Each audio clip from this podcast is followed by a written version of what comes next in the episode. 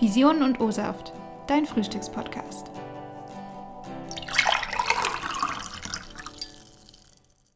Guten Morgen, guten Mittag oder auch guten Abend und herzlich willkommen zur dritten Folge Visionen und O-Saft in dieser Staffel. Letztes Mal haben wir mit Robin Schaumann über seine Karriere als Operations Manager bei Kabel 1 gesprochen. Heute machen wir einen Ausflug ins Museum und zwar zu den Fohlen. Fußballfans wissen Bescheid. Am Telefon dürfen wir Pia Terstappen begrüßen, Leiterin des Museums von Borussia Mönchengladbach. Hallo Pia, schön, dass du da bist. Hallo zusammen, schön, dass ich dabei sein darf. ja, hallo auch von meiner Seite. Und bevor wir losstarten können und ab ins Museum gehen, äh, kommen natürlich auch heute die obligatorischen Frühstücksfragen an dich, Pia. Mhm. Mm, wir fragen dich jetzt einfach ganz kurz und spontan ähm, so ein paar Fragen und die kannst du dann einfach gerne beantworten. Okay. Also, gibt es bei dir zum Frühstück eher Kaffee oder O-Saft? Tatsächlich Kaffee, sonst werde ich nicht wach. Bist du eher Typ süßes oder herzhaftes Frühstück? Äh, Im Moment tatsächlich süß, aber ich sage auch nichts gegen ein Wurstbrot tatsächlich. Dann lieber Rührei oder Spiegelei dazu?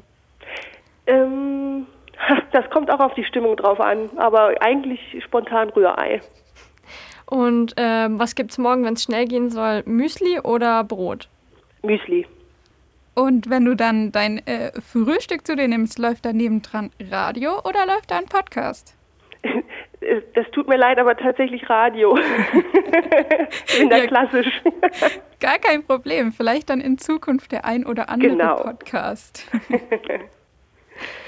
Dann äh, würde ich mal sagen, wir, wir gucken mal kurz, was die Pia so gemacht hat bisher. Also sie hat äh, hier an der Uni in Tübingen den Bachelor in empirische Kulturwissenschaft und Medienwissenschaft studiert und ist danach nach London gegangen für einen Master in Media and Communication, um dann mit einem Volontariat beim Museum Volkwang zu starten. Erzähl doch mal, Pia, wie war denn dein Weg ähm, vom Anfang, vom Studium an in die erste, in den ersten Berufseinstieg oder wie kam es äh, zu dem Volontariat zum Beispiel? Ja, also ähm, ich habe nach dem Studium natürlich was gesucht, wie alle anderen auch, was nicht so easy ist. Und äh, dann bin ich irgendwann in Essen gelandet nach einem äh, netten Vorstellungsgespräch. Äh, die Chefin damals in der Marketingabteilung und Presseabteilung hatte auch neu angefangen. Dann haben wir zusammen gestartet und da war ich schon ziemlich aufgeregt, endlich arbeiten, nicht nur lernen und Texte schreiben oder Klausuren schreiben und äh, aber auch ein bisschen ein Kulturclash wieder zurück von England nach Deutschland. Und äh, ja, dann ging das Arbeiten los und am Anfang sitzt du da und denkst, okay, äh, was soll ich jetzt machen? Also ich habe fünfmal am Tag gefragt, wenn ich was Neues machen sollte. Aber weil die Chefin halt auch neu angefangen hat, habe ich es auch von der Pike auf gelernt, alles umzusetzen und äh, bin da eigentlich ziemlich schnell reingekommen. Und das hat dann auch Spaß gemacht, mal zu arbeiten. Was hat dich denn inspiriert, ähm, ins Museum zu gehen? Also da hast du ja deine Karriere gestartet und bist praktisch immer noch im Großbereich, sage ich jetzt mal, Museum äh, geblieben.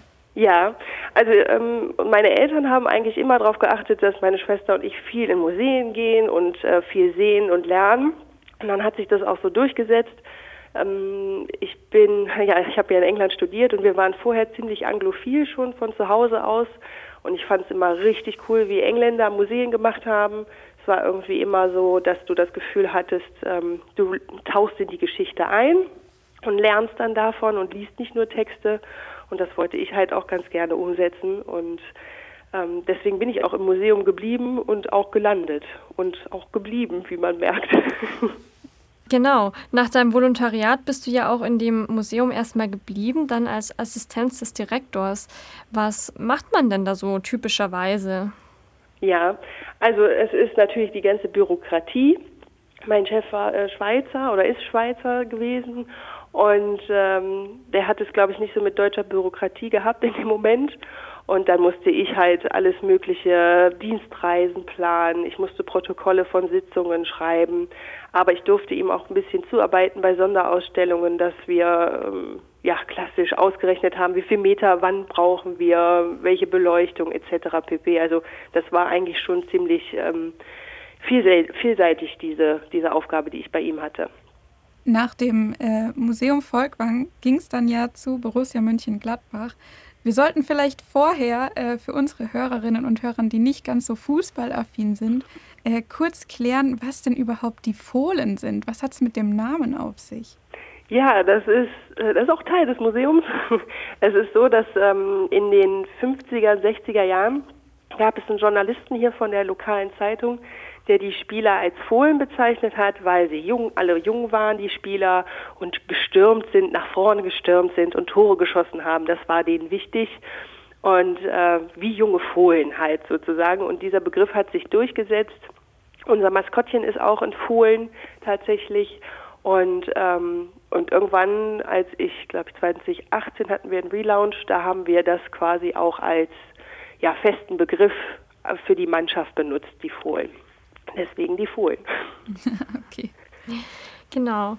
Als Kuratorin bist du dann beim, beim Museum der Fohlenwelt eingestiegen.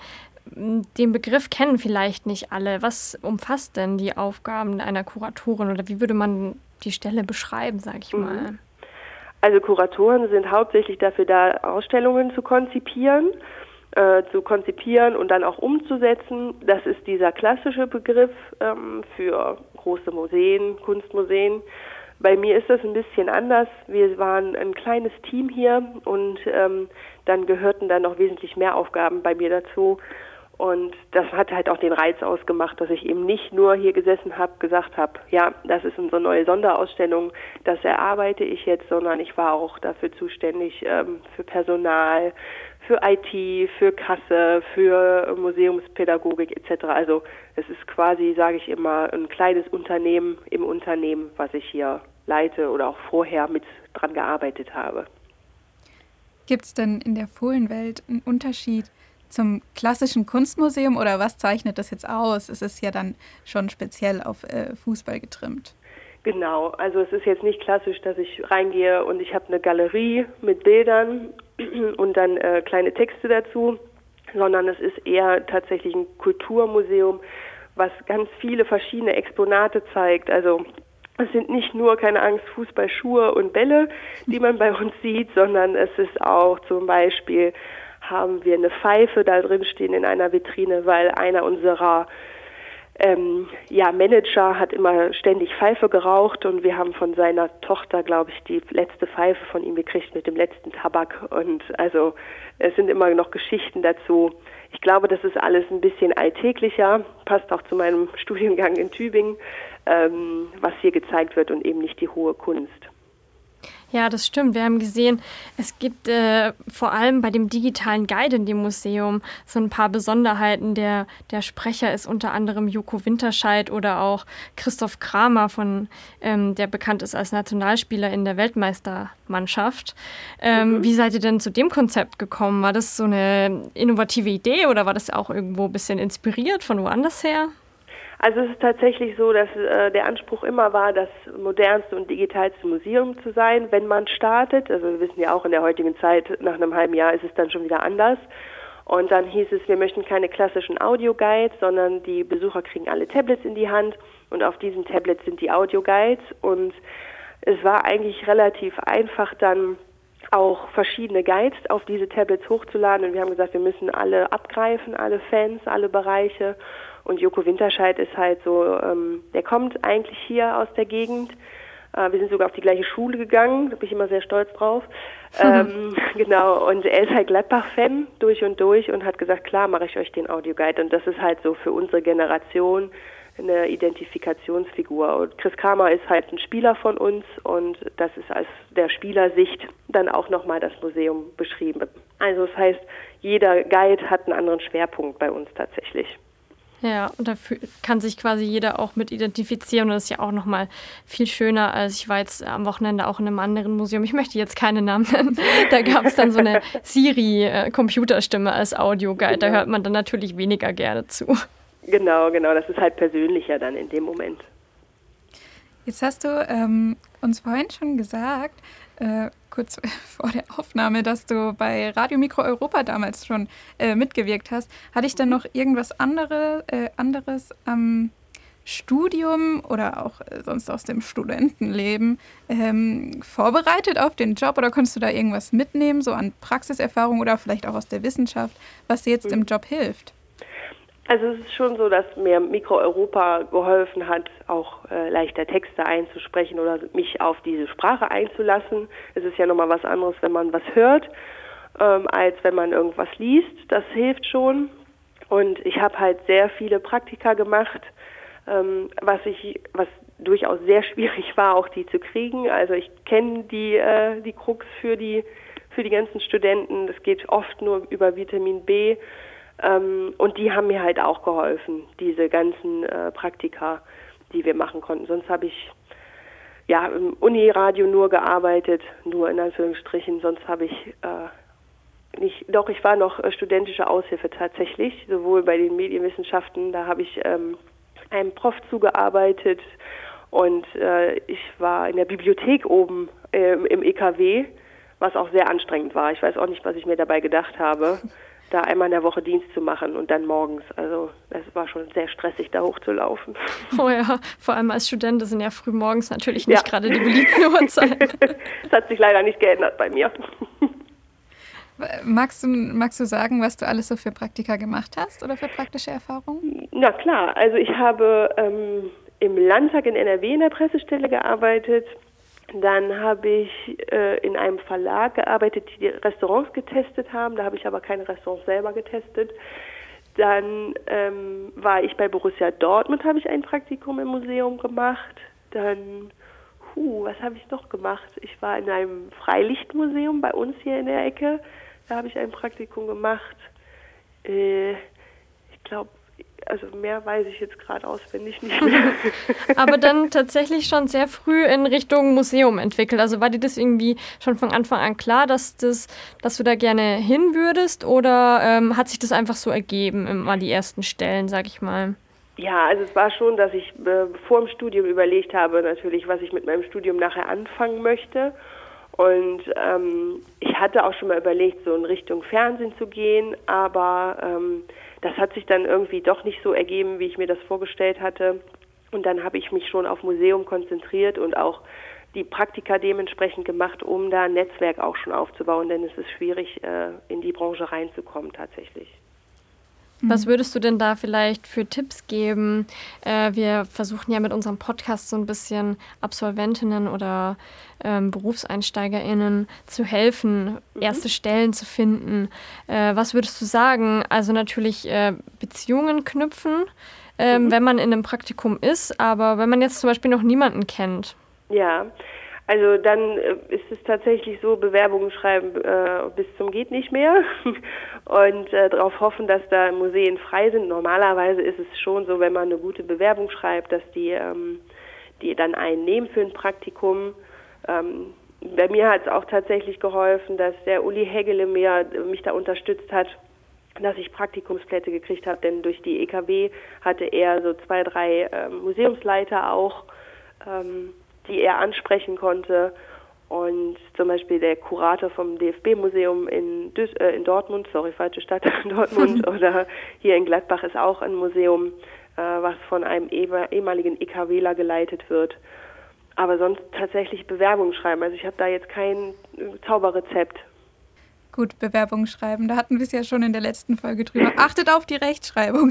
Kann man nochmal wiederholen. Ja, das stimmt allerdings. Also das darf stolpern äh, auch wir drüber, wenn wir Bewerbungen hier liegen haben.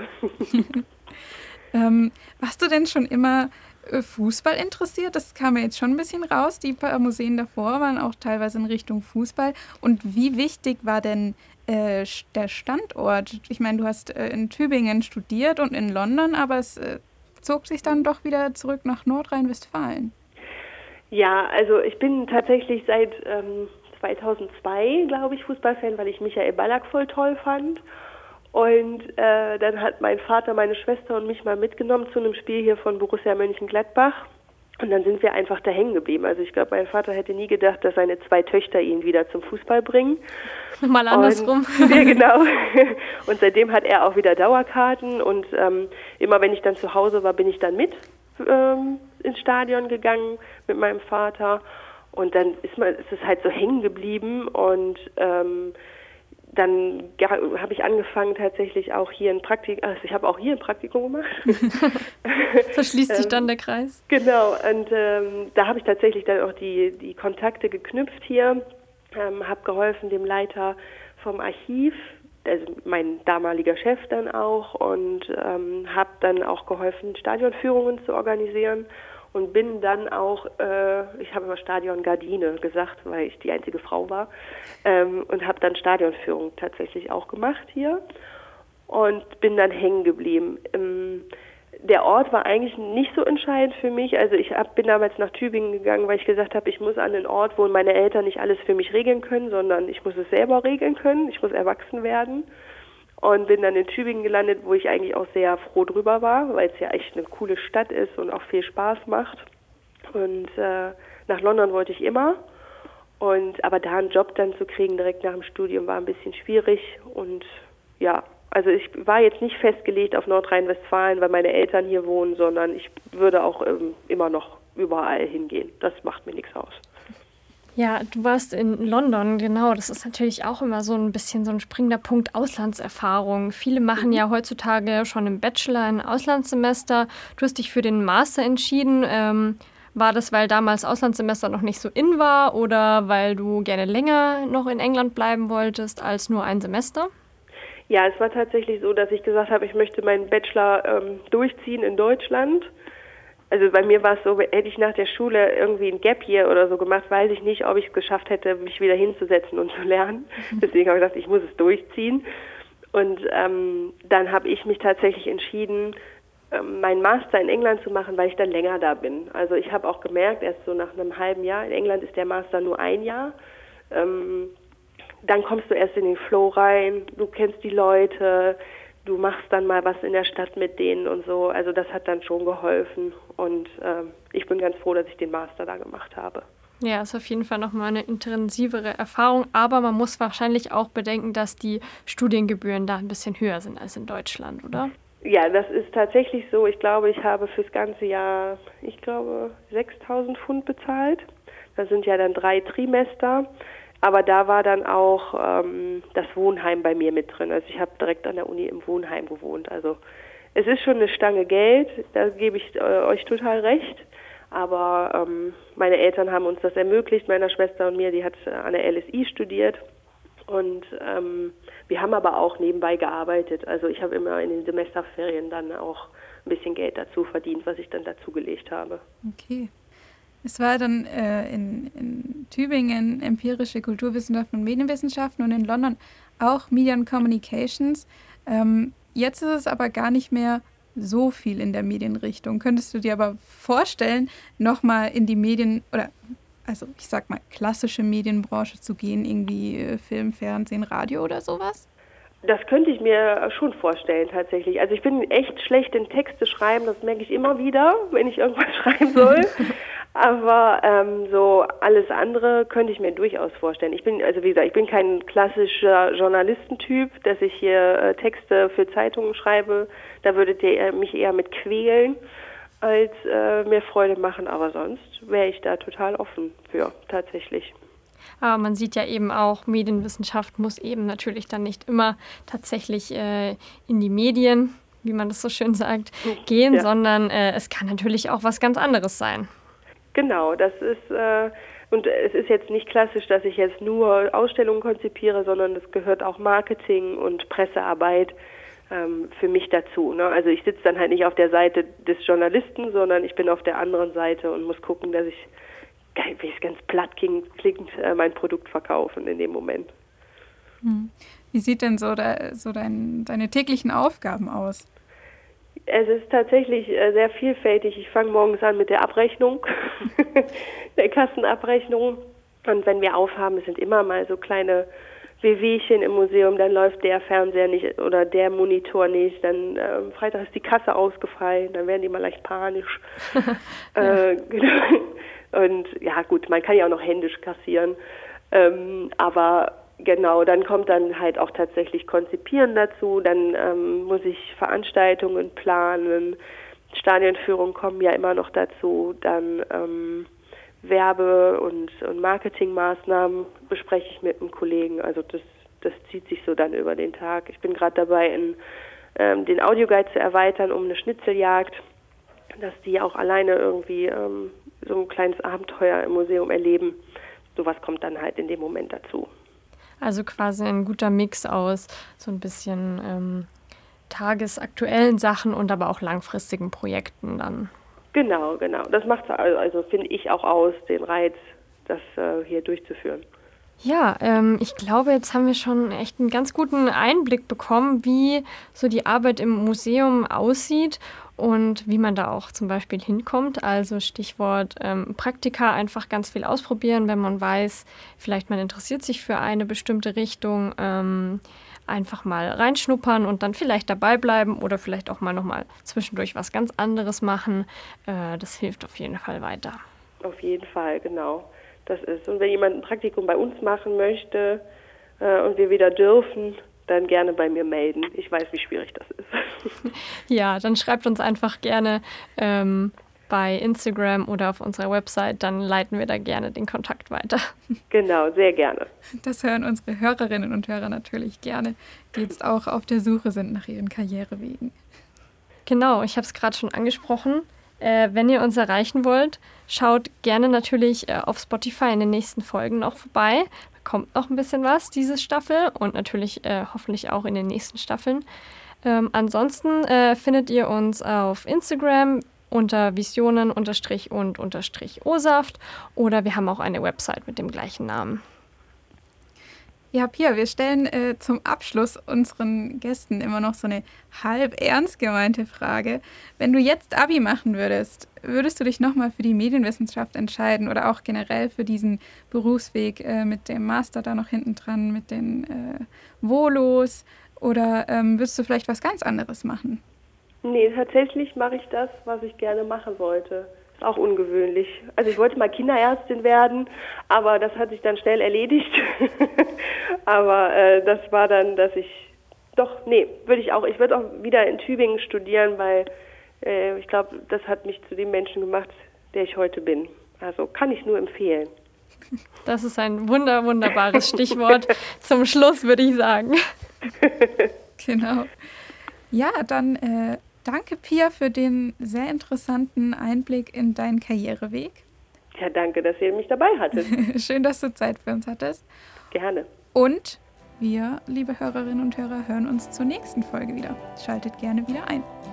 Tschüss. Ciao. Tschüss.